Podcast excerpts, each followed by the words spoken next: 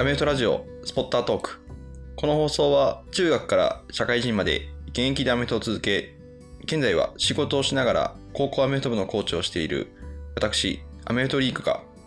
アメフトの情報やアメフトを通じて学びになったことなどを配信するラジオです。今回は富士通フロンティアーズでプロコーチをされている松葉さんをゲストに招いた対談企画となります。松葉さんとは同じあのアメフトコーチというつながりで、数年前から Zoom や SNS 等でいろいろと情報交換をさせてもらっている関係でして、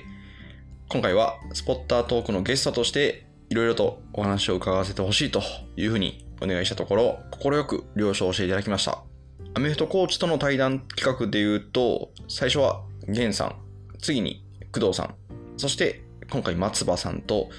着実にアメフトコーチの輪を広げていくことに成功しております。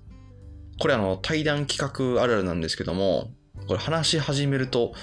長くなりがち、脱線しがちというのがありましてですね。えー、まあそれも、そういうこともあって、今回も取れ高十分の収録となりましたので、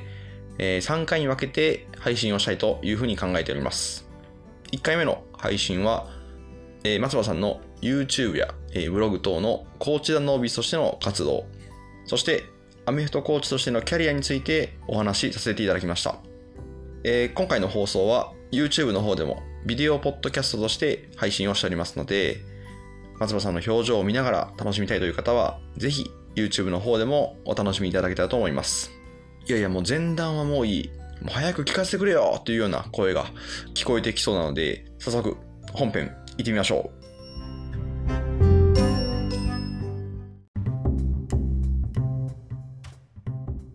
はい、えー本日はですね、ゲスト会ということで、富士通フロンティアーズのオフェンスコーチ、コーチダノービスこと松葉さんにお越しいただきます。松葉さん、よろしくお願いします。よろしくお願いします。こうしたノービスの松葉です。よろしくお願いします。よろしくお願いします。お久しぶりです。あ、そうですね。お久しぶりです。お話しするのは。はい。というか、まあ、YouTube 上にもほとんど最近 出てきてないんで、なんかその、世間一般としてもお久しぶりだと思うんですけどい。や、そうですね。そうですね。はい。えー今回ですね、私がやっているポッドキャスト、えースポッタートークで、えーゲスト会。で、ゲストはですね、第1回目のゲンさん、そして2回目の工藤さんに続いて、えー3人目の、えーゲストということで、はい。あの、また引き続き、えっ、と、コーチを連れてこさせてもらいました。ありがとうございます。光栄ですあ。りがとうございます。いやーまずはですね、松葉さん、あの、富士通フロンティアーズの日本一、おめでとうございます。ありがとうございます。いやーはい。まあ、個人的にも、あれですね、は日本一になったのは初めてだったんで、その、早稲田の時代は、甲子園ボールには、僕が在、僕がチームに在籍してる時で、3回 ?2 回 ?2 回か。うんうん。そうですね、行ってるんですけど、まあ結局感覚相手に勝てずっていう試合が続いていて、で、まあその後ミネルヴァに移籍して、富士通で初めて日本一っていう感じだったんで、またちょっと違う景色が見えたかなというのはちょっとベタな感想ですけど、そうですね。あの、まずは素直に日本一になれたってこと、そのチームに入れたとか雰囲気を感じられたっていうのは良かったですね。結構アナライジングスタッフ的な、えーそういう役割はい。も、えー、と含めて、えープロコーチとして呼んでもらってみたいなそんな感じですかね。そうですね。まあ僕の場合はそういうバックボーンもあるので、あ、そうですね。あの、そういう部分を、まあ、仕事としてる部分もありますし、うんうんうんその、大学生的な、まあ、どの大学がもうそうかわかんないですけど、はあはあはあ4年生は、例えば basic information を打たずに、まあ、スカウティングという名の思いにふける時間がたくさんあるっていうようなことはないんですよね。その、プロの現場というか。なんそれ。僕が4年生の時はあんまはいいい4年生じゃなかったんで、ああ、こう、そういう、ある種雑用じゃないけど、そうですね。それをこう、はい、後輩に任せて、俺しかできないことをやるんだ、みたいな。みたいなことを 思って、そうですね、ぼーっとしてる時間があったりとか、まあするじゃないですあか。そうそう。そういうのは、なくて、うんうん。あれじゃないですか、その、社会人の、その、選手に対して、えっ、と、こう、スカウティングレポートっていうのを出すときに、はい。直接松葉さんが説明されることもあるんですか？はい。で、また、社会人選手で、練習時間も決まってるじゃないですか。はい。うん、で、ミーティング時間も決まってて、で、短い中でそれ伝えないといけないから難しいですよね。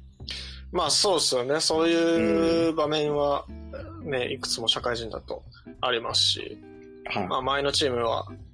あの、クラブチームなんで、なおさら土日集まって、はいその短い間でお話しするっていうことが多かったですけど、うんうん。まあ短くするようには努めつつ、僕の話は多分どっちかっていうと長い長い方なんで、あれですけど、ただまあ、短くする、しようとか、その、要点を抑えようっていうことは積極的に、意識的にやっていて、うん。まあ、スカウティングレポートをペライチでまとめたりとかはしてましたね。もうう、ごちゃごちゃ書いても仕方ないんで。うんうん。まあ、紙が1枚2枚めくれば、パスカワウとフロントとブリッツと、まあ、その辺がわかるようにみたいな、あの前のチームですけど、まあ、そういう雑感だけ置いとくとか、はいはあとはまあ、早稲田の時は、そういうノウハウっていうかそういうやり方だったんで、それをそのまま引用するんですけど、あの、まあ、ゲームブックって呼ばれてるものがあって、まあ、それい。は、はいはい。わゆるスカウルティングレポートとゲームプランが合体したようなものなんですけど、い。うんうんあの、まあ、先頭のページに何をしなきゃいけないですよとか、何を求めてますよっていうことを、まあ、3つぐらい、多くて3つテーマとしては掲げていて、うん。例えばじゃあ、そうだな、ランでフィールドをコントロールしましょうっていうテーマがあった時に、その理由が、なこうこうこうですよ、こうこうこうですよ、こうだからランで支配しなきゃいけないですよ。で、二つ目になんか走り負けしないみたいな、なんかちょっと根性的な部分もありつつ、理にかなった説明をつけていくっていう、まあそういうページがあったんで、まあそれは僕も好きだったんで、そのまま自分の今のチームにも、今のチームというかその前のチーム、ミネルバの時も自分のスカウティングレポートとしてはやってた感じですね。はいはい。あれですよね、そのミネルヴァの時のはい。そのゲームプランをこうブログで出してはったじゃないですか。出してましたね。あれむっちゃ好きでしたね、僕。そうですね。あの、まさに、まあ、あのまま、あれ、あれもうゲームブックからコピペしてるんで、そのままのなんですけど、そうですね。ああいう風なことをしてましたね。いやー、あれは斬新でしたね。なんか、こう、ね、わかりやすいじゃないですか、やっぱり。まあ選手にとって。なんか、アイシールド21とかで、はい。あの、この試合はもうこれで決まるぞ、みたいな。うん。で、それに向けてずっと練習してる描写があったりとかあるじゃないですか。ありますね。なんかそういうのを思い出す、なんかこれね、聞かれてる方、あの、ホッチャっていう人は、ぜひ、あの、松尾さんのブログを見てもらえたらなんですけど、ねあの、もうこれだけを意識して、そのウィークは練習するってことですね。時間を使うだったら。ないんで、あえてこう、なんでしょう、あの、サイドライン出ないとかう、そういう練習とかもまはいああるじゃないですか。は時計を流す練習みたいな。い。うん。クロックマネジメントみたいな。そう、なんか、だから、あーそれがバシッとこう、コンセプト決まって、で、それがね、試合で、こう、実現できたのかできなかったのかまでのはい、ね、あの、振り返りもあって、やってましたね。あれ面白かったですね。なんかあんなんしてるコーチいなかったですもん、今まで。そうですね。だから、コーチとノービス的な活動では、それが一番最初というか、うんうんツイッターも同時に始めたのがちょっと記憶曖昧ですけど、まあ、ブログがは、うんうんあって、ツイッターがあって、で、まあ、YouTube があってみたいな感じのこううんうん流れだったんで、そうですね、うんうんブログ、今ちょっとね、手が動かないんで、書けてないところも多いですし、うんうんまあ、そもそも書く内容がね、ないっていうのもあるんですけど、あの、やれてないんですけど、結構自分の中で文章を書くとかは好きな方だったんで、うんうんまあ、あれを始めてみたっていうのが最初ですね。うんうん。いやーなんか、そうですね、最初は僕、YouTube で、はい。えー松葉さんを見つけて、で、あの、こう、いやごめんなさい、言い方あれかもしれないですけど、はいあの、こう、若い兄ちゃんが、こう、うんすごいアメフトの戦術を、こう、深いところまで説明してるぞっていはいう印象だったんですよ。はい。で、はい。で、それが、こう、まあ、ホワイトボードも使って、うんうん。で、あのーこう、編集とかもすごく凝ってて、はい。もう、面白かったんですよね。うん。あの、アメフトの、あの、コーチとかの立場として。はい。で、えーっていうのと、もう一個、あ、ここまで情報出すんだっていうのも一瞬うん思ったんですよ。はいはうん。というのも、やっぱりアメフトって、こう、ね、クローズのな部分あるじゃないですか。い。はいはい。情報を出してはいけないみたいな。うん。で、そんな中で、えーっと、この、えー松葉さんは、えーまあ、こうチームにも許可取ってるのかなとか、こうちょっと いろいろドキドキもしながら見てて、で、こう YouTube とかでこう情報出してたんで、でも結果的にやっぱこれの方がアメフト界にとっていいよな、みたいなことを考えながら、すごくこう自分の中のあの、アメフトに対する考え方というか、はい。戦術に対する考え方っていうのはすごく変わったのは、僕、松葉さんきっかけなんですよね。本当ですか？うん。いやいやいやいや、恐縮ですけど。そうなんですよね。あまあ、今は少し感覚変わってる部分もあるんですけど、うんうんうん。まあ、とはいえ、まあ、外にこう何かをこう発信していくってことの重要性みたいなのは、今、うんうんまあ、常に感じてますし、うん。まあ、流動って、まあそ、その時、情報がこう出せてるのは、やっぱりその自分がその、組織図的に高い位置にいたんで、オフェンスコーディネーターなんて別にまあ、うんうん。出して負けても、出して勝っても、まあ自分の責任になるのは分かってたんで、やってる部分もありましたし、まあうん当時のヘッドコーチだった丸田さんっていう方いらっしゃるんですけど、まあその方も若くて、まあ30とか、当時で30ですね。今は35ぐらいなのかな。なんですけど、まああの、僕の活動とか、僕の考えてることに対してすごく理解があったんで、あ、の、やりやすかったというか、あの、まあそういうことはす、なんか好き勝手やらせてもらってましたね。うんううんん。まあ、確かに当時、そういう人がいなかったっていうのは多分まあ事実なんですけど、うんうん。まあ逆に今はね、いろんな人が、そういう情報を、まあコーチでじゃなくても、有益な情報を流してたりとか、ね、日本語でドラフトのことを解説してくれる、それこそポッドキャスト、YouTube、Twitter アカウントとかね、まあ、多いんで、別にパイオニアだと思ってはないですけど、ただ、こう、同時多発的にこう、こういう流れとか風潮がここの3、4年で生まれてきたのは、何ですかね。ちょっと、中二病っぽい言葉ですけど、その、いわゆるその教授性というか、その、バキの第1話が多分そんなタイトルだったと思うんですけど、シンシンクロニシシンクロニシティっていうんですかね、その、はいはいはいはい。その自分が思ってることっていうのが、その同時多発的にいろんなところで誰もが同じこと考えてたりとかっていうのが、まあ、ああると思うんですけど、はそういうタイミングだったんじゃないですか？その2018、9、10、2018、はい。19、20ぐらいですか？あのね、ちょうどコロナの、ね、あみんなすることないの、本当直前ぐらいですよね。そうですね。だからコロナも、コロナの波に乗ってっていうのはちょっと不謹慎かもしれないですけどう、んうん。うん、いろんなところでこう、クリニックだったりとか、オンライインでその、ね、ミートアップするみたいなことがあったりとかっていうのも起因してちょっとね今ではそういう雰囲気というかちょっとオープンにしていこうぜイエイイエイみたいな雰囲気はありますねはいはいはいはい。そうですよね。え、だから、なんか自分も、こう、松葉さんを見て、できないかな、で、ブログやったんですよ、僕の場合は。で、インサイドアウトっていう、はいはいもう、ただただ戦術だけを取り上げるブログを上げて、うんで、えっ、と、自分の、こう、立場とかを一回伏せたときに、自分の持ってる情報にどれだけ価値があるんだろう、みたいなのも、はい。ちょっと思ってるのがあって、それで投稿し出したんですよね。そしたら思いのほか、いろんな人から反応をもらって、はい。で、あの、まあ、ブログの方はちょっと最近、細々なんですけど、うんうん。そう。あとはまあいろんなきっかけがあってなんですけど、でも、それも多分松葉さんのああいう発信とか、あまあ、それを皮切りに多分僕のようにいろんな人がこう、きっかけというか、はいこう、やってみようみたいな、そういう思いにはなったんで、ははあ、い。いやいやあそういう、はい、影響があったらまあすごく嬉しいことですね。あで、またね、松田さんのあの、アサイメントの話とかも、はい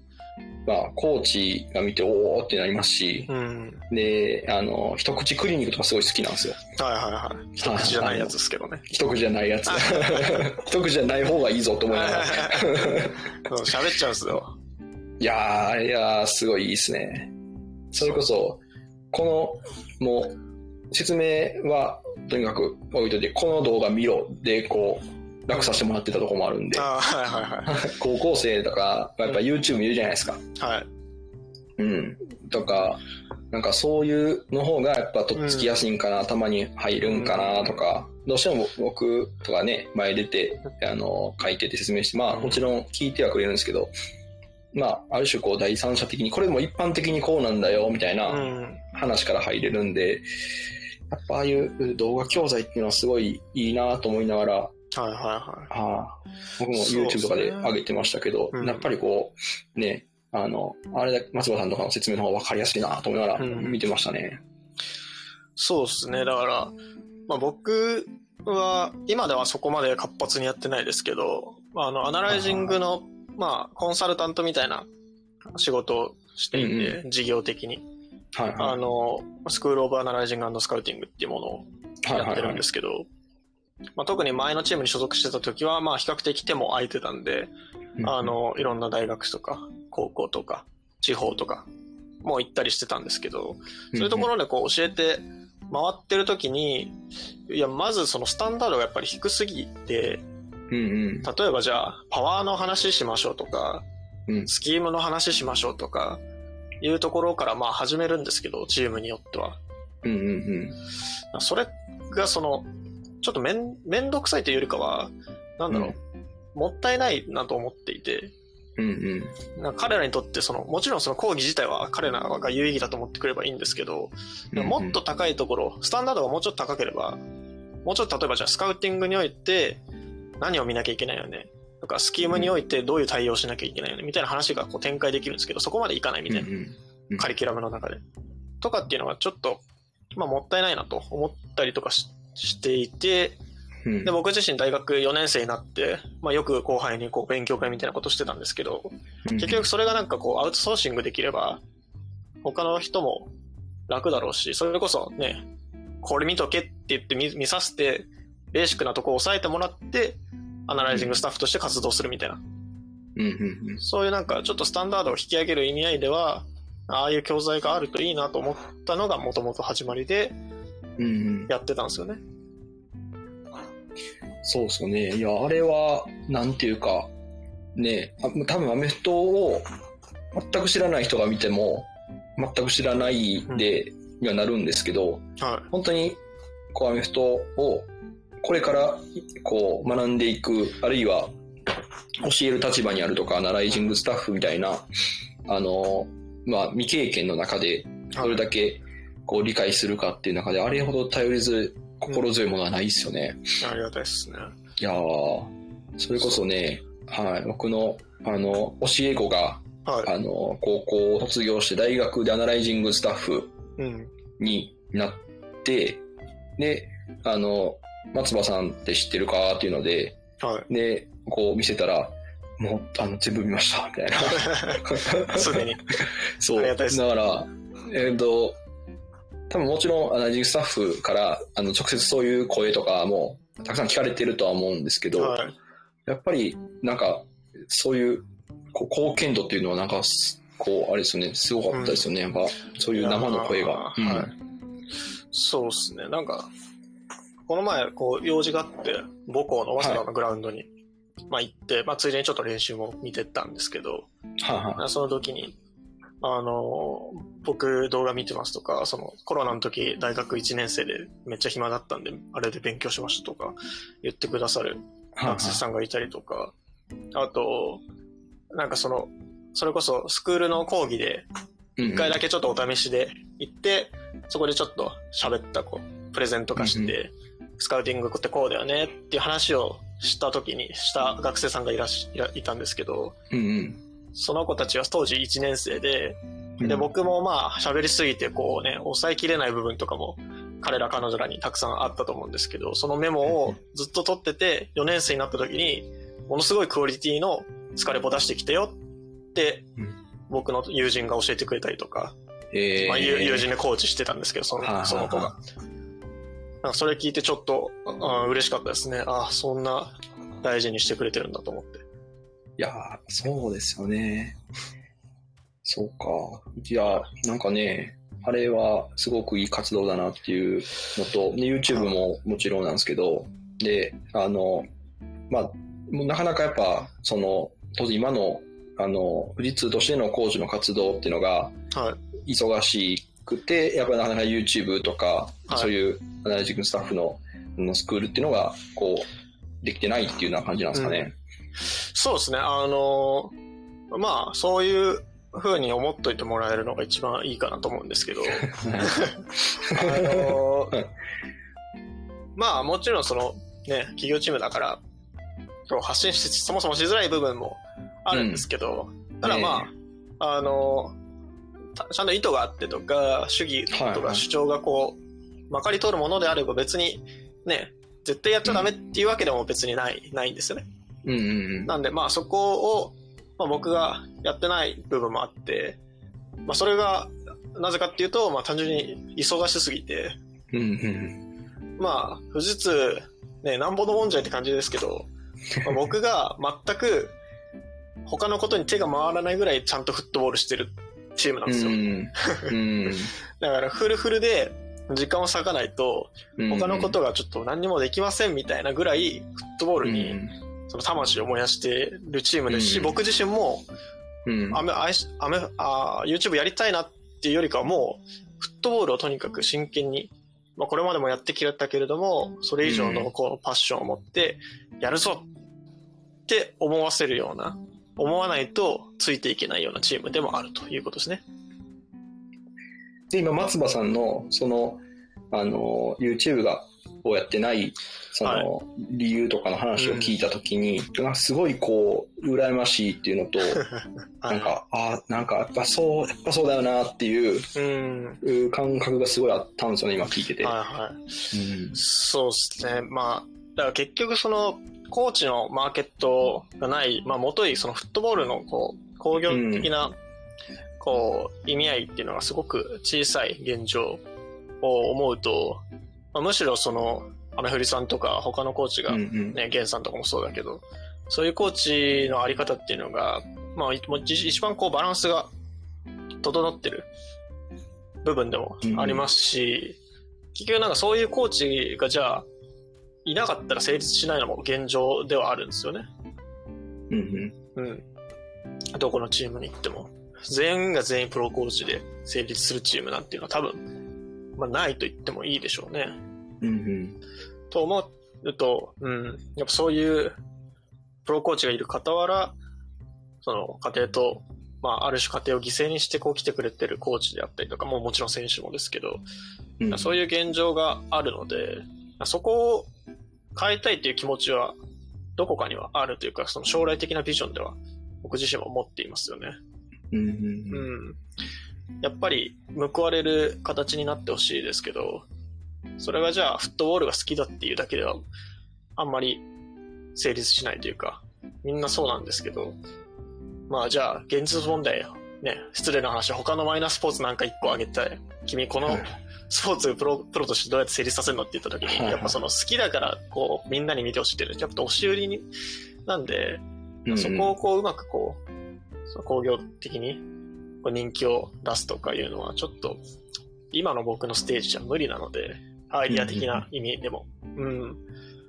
なんでちょっとそういうのも視野に入れつつですけど、今はとにかくコーチとして独り立ちすることを考えていて、その先に、まあアメリカ、海外だったりするのか、まあ日本でその協会に入って何かとするとか、アクションを起こすとか、その他の方法を取るとか、いうことは、こう、ゆっくゆく、まあ、考えなきゃいけないなというか、うん僕らがやらないと誰がやるんだろうなっていう問題でもありますよね。うん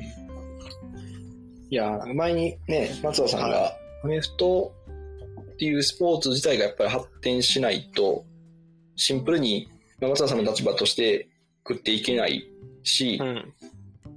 やっぱり、アメフトを少しでもメジャーにするような活動を、ここを諦めたらもうん。うダメだよねっていう、はいなんか、あの、あれ何でしたっけ ?YouTube でしたっけ？あれ YouTube け？の、そうですね。YouTube だったかどうですかね。最近の話だったら多分ラジオですけど、うん。なんかまあ、プロ、プロ、プロとして食っていけるのかみたいな話の時にも同じようなことを話した気がしますね。そう。なんか、で、まあ、もちろんね、立場がプロコーチっていうのはあるんですけど、はい。なんかこう、アメフトを普及させるっていうところに対して、まあ、ある意味、こう、誰よりも真摯に考えてうん、どうしたらいいかっていうのを、こう、あの、考えてはるなっていうう。んどうしてもね、、うん立ち位置がこう上に行って、ある程度アメフトで生活ができるところまで行くと、うん。まあ、ある種こう自分の立ち位置を守るじゃないですけど、はい。まあ、そういうことを例えば普及活動しなくても、うんまあまあ大丈夫だろうみたいな人もまあまあいるじゃないですか。はい。まあ、いますよね。はというかまあ、そね、そういうことを言うと、わかんないです。まあ、う。うん。怒られるのかもわかんないですけど、うんうん。まあ、そう思ってきたからこうなってるわけですよね。正直うん。言って。はいはい。かつてあったアメフトブームはどこへやらみたいな。まあ、僕ちょっとそれ直撃してないんで、実際どういう流れがあってとかね、わかんないですけど、うんうん。まあ、もうちょっとやりようあったでしょというのが正直なところですよね。そうですね。うん。そう。だからまあ、僕もね、その真摯に向き合ってるとまあおっしゃってくださってますけど、結局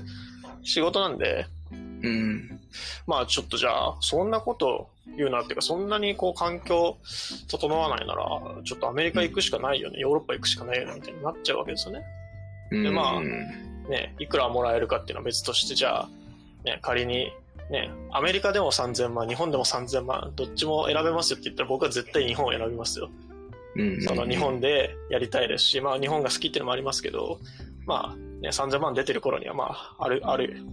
こうなんていうんですか、スポーツの工業として多分、ね、立派に成長してレベルも高い、うんね、チーム、チームもたくさんあるし、そういうリーグになってると思うんで。うん。だから、そういう気持ちはある、アメリカ第一主義っていうわけでは全然ないけれども、まあ現状、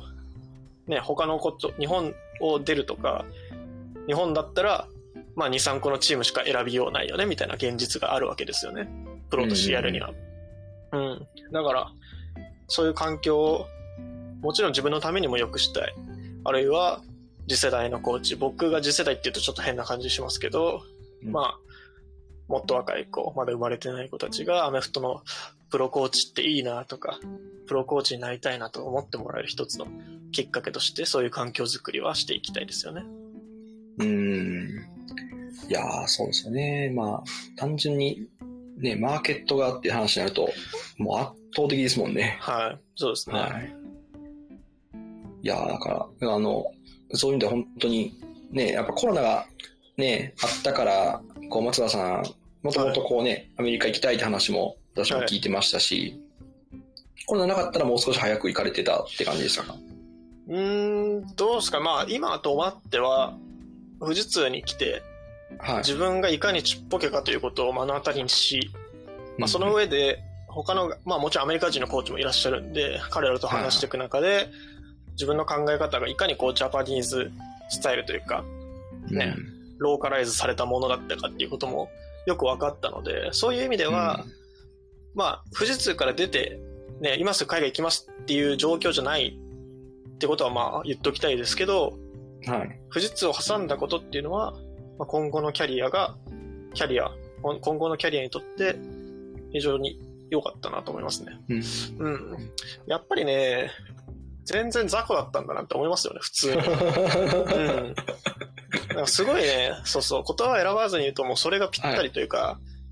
そうそうそうそう。胃の中の蛙っていうこといや、そう、本当そうですよ。もちろんその発信してきたこととか、その意義とか主張に関しては、僕も今もブレてないですし。意味のあるものなんですけど、まあだからといってやっぱ、ね、できると思っちゃいけないよねっていうのは、うん。なんか考えさせられたというか考え直しますよね、そこについては。そういう意味で、やっぱコーディネーターっていうところから降りたのもすごく大事だったと思うあ。し、うん。逆に言うとその、やっぱいきなりコーディネーターは、おすすめはできないっていうのは最終的に今、今思ってるところですね。もちろんその、うん。ね、やれることが、スキルがあればやったらいいと思うし、チャレンジするのもすごくいいと思いますし、うんね、チームによってはそうせざるを得ないところもたくさんあるわけですから、そういうことを、まあ、真っ向から否定するわけではないんですけど、うんうんうん。やっぱりその、着実に進むっていうことも必要なんですよね。うん。うんうん。急がば回れじゃないですけど。まあ、その、プロコーチとかそういうところも視野に入れてるっていうことならなおさら。うんうんうん。そう、だから昔と少し主張は変わるけれども、うん。やっぱファンダメンタル大事だよねって思いますよね。いやーね。ちなみに今、もし一個のポジションコーチっていうのであれば、はい。何コーチになるんですか？レシーバーっすね。レシーバー。はいまだまだレシーバーで、はしかもまあ、ね、教える相手が、は言ったら一級品のレシーバーじゃないですかい。。そうですね。ねで、例えば僕、まあ、自分はあれか、もう中学の時実はレシーバーしてたんですけど、はいはい。はい。でも、仮に、まあ、同じ立場として、その、富士通にバーンって行った時に、うん。はい、じゃあレシーバー教えてくださいって、うん。その、レシーバーの経験が、こう、本当に少しかじったぐらいのうん。自分であったとしても、両方教えへんなってまず思いますもん。ううんん。いや、そうっすね。そうっすね。なんかそこは、はいや、僕も教えられてないんですけど、てか、まだまだなんですけど、い。その、まあ、海外、アメリカとかだったら、余裕であるっすよね。その DB えやってた人がはい LB コーチになって、DL コーチになって、えはい下手したらランニングバックコーチまで行っちゃうみたいな。はいはいだからその、オフェンスとディフェンスをまたぐし、やったことあるなしっていうのは、もうどんどうんうん。んキャリアが重なるごとに関係なくなっていくうんうんものなのかなとも、やっぱ思ってるので、まあそれをちょっと自分事として捉えて、なんだろう。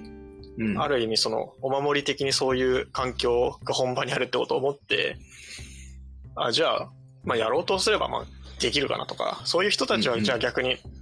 どういうアプローチをしてんだろうとかいうことをちょっと考えながら、パートのこと、パートとか、選手のポジションによってどういうスキルが必要なのかみたいなことは、ブレイクダウンするようにしますね。ええうんそういうのなんか、そういう、うフ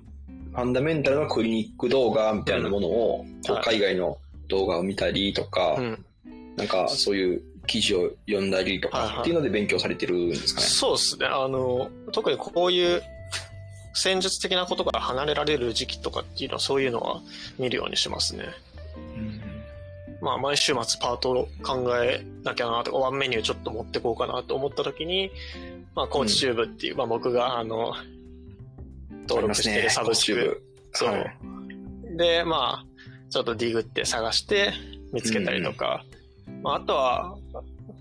まあ、他のポジションのファンダメンタルも、ね、やっぱり生きてくるし、キッキングとかは、ね、全員が共通してなんだろう。それこそファンダメンタル的なことをしてるわけなんで、うんうん。まあ結構ポジションは横断してみて、これちょっとレシーバーに生きるな、これ逆に他のポジションに生きるな、みたいなことを思ったりはしますね。なるほど。うん。いやーまあでも、こあれですもんね、一方で、その、あの、まあ、いわゆる、こう、コーチが、あの、選手の数に対して、圧は倒的に少ない、い。はないん。でしょう、こう、界隈では限界アメフト部って言われてるような、あの、ああいうところだったら、いやいや、そんなん普通やでっていうふうに多分思うと思うんですよね。ランニングバックも教えて、OL も教えて、で、レシーバーだけじゃなくて、もちろんセーフティー教えてみたいな、時にはキッカーに対して、うん。えっ、と、こうやって蹴るんだっていうふうにしないといけないうん。方がむしろ日本だったら多いじゃないですか。そうですねチームの数考えたら。うん。ねえまあそんな中でもみんな、あれですもんね、宿泊しながらやってますもんね。そうですね。だからそこは、はい。まあ、すげえなって素直に思いますし、うん学校の先生とかだとね、そういう人もたくさんいると思いますけど、まあなんだろう。そういうところに、まあ、専門的にやれるコーチとか、専門的うんにうん。何か教えられるコーチっていうのがね、少しこう、ノウハウを出して、ちょっとでもね、こうパクっていいよっていうものがあったりすると、より優しい環境になるかなと思いますけどね。まあ学校の先生なんかはね、あの、例えば脳震盪選手がなった時の対応とかまで求められますからね。そうですね。だから、トレーナー的な役割もありますからね。ジェネラリストじゃないと厳しいっすよね。そう。で、本業はね、その、そうっすよ。その、選手のスキルを上げるじゃなくてね、こう、教育的な部分がそうっすねありま。すし。はい。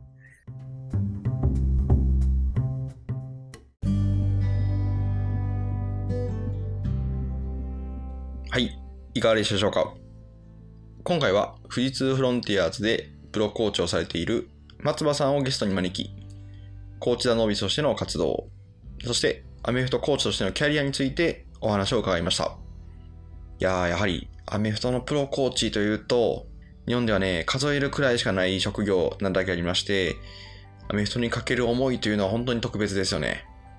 あと、個人的にはですね、松葉さんの YouTube、これ大好きなので、